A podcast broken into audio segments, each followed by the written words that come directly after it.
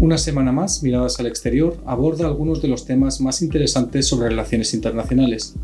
Hoy nos interesamos por la diplomacia económica y nos acompaña para ello Luis Moreno, director general de Diplomacia Económica del Ministerio de Asuntos Exteriores, Unión Europea y Cooperación. Bienvenido, director, y gracias por acompañarnos en el programa de hoy. ¿En qué consiste la diplomacia económica?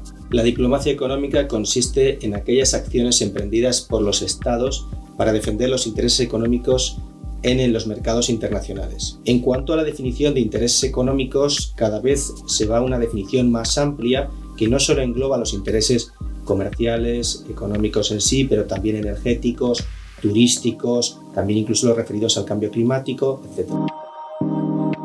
¿Y dónde tienen las acciones de diplomacia económica más retorno para las empresas? Pues la literatura económica nos indica que estas acciones tienen más retorno en aquellos mercados normalmente emergentes donde la información puede ser más imperfecta o asimétrica, es decir, donde las empresas tienen algo más de dificultad para acceder a la información plena y necesaria para desarrollar sus proyectos empresariales. ¿Y cuáles deben ser, en su opinión, las prioridades de la diplomacia económica española? La diplomacia económica tiene que concentrarse en aquellas acciones que puedan impulsar los proyectos empresariales de nuestras empresas en el exterior.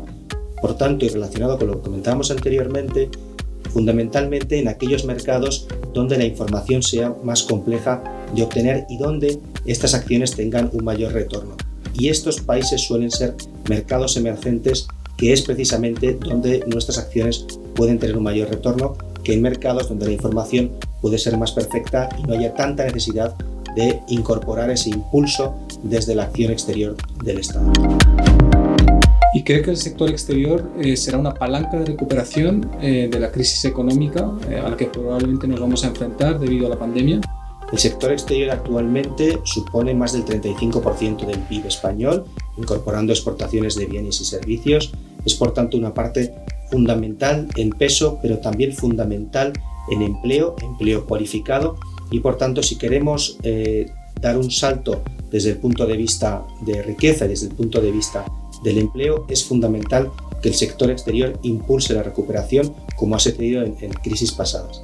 Por ello, creemos que la demanda externa debe impulsar la recuperación económica española en los próximos años y vamos a hacer todo lo necesario para apoyar a nuestras empresas en el exterior. ¿Y cree que eh, nos puede dar algún ejemplo de algunas de las medidas que desde su dirección general se están tomando para ayudar a la internacionalización de las empresas españolas? Pues estamos eh, analizando varias, eh, varias fórmulas para apoyar a las empresas españolas. La primera de ellas que podemos hacer referencia es el apoyo de eh, distintos corredores turísticos que puedan facilitar la apertura de la llegada de turistas a distintos mercados. Ahora tenemos el ejemplo, por ejemplo, de, Canarias y Baleares, pero también esperamos que podamos ampliarlo a otros.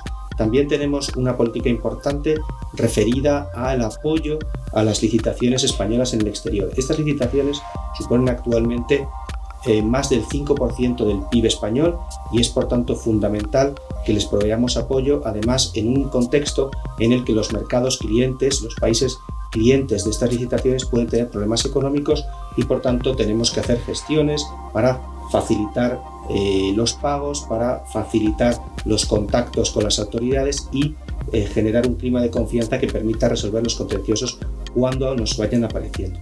También es importante una línea de actuación que estamos trabajando, es el posicionamiento de España como un hub frente a la inversión en relación con la nueva cadena regional de valor con la vecindad sur. Hay que tener muy presente que estamos en un marco de redefinición de las cadenas de suministro, de las cadenas de valor a nivel global. Esto está generando un fenómeno de regionalización de estas cadenas de suministro, cadenas de valor, porque se demanda una mayor flexibilidad de respuesta, se demanda una menor huella de carbono y se demanda eh, también un menor riesgo de cola, es decir, un menor riesgo ante shocks como ha podido ser el pandémico recientemente.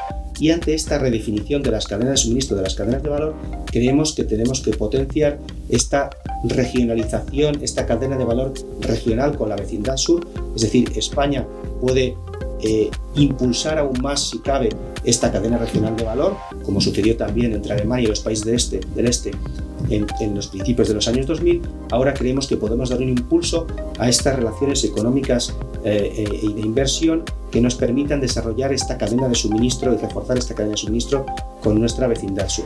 Este es otro de los ejes en los que estamos trabajando y finalmente quería hacer referencia también a un eje en el que queremos trabajar que es el de atracción de talento. Creemos que es muy importante en este contexto, además en el cual va a haber una gran competencia entre los distintos mercados internacionales, atraer a los mejores a España. Y para ello vamos a tratar de hacer políticas no solo de atracción, sino también de eliminación de los cuellos de botella que puedan existir desde el punto de vista administrativo para que nuestras empresas tengan acceso a los mejores y que así podamos aumentar la productividad de nuestras empresas y de nuestra economía en su conjunto. Muchas gracias, director, por su tiempo. Nos despedimos de nuestros oyentes y les invitamos a que nos sigan la semana que viene en un nuevo programa de Miradas al Exterior.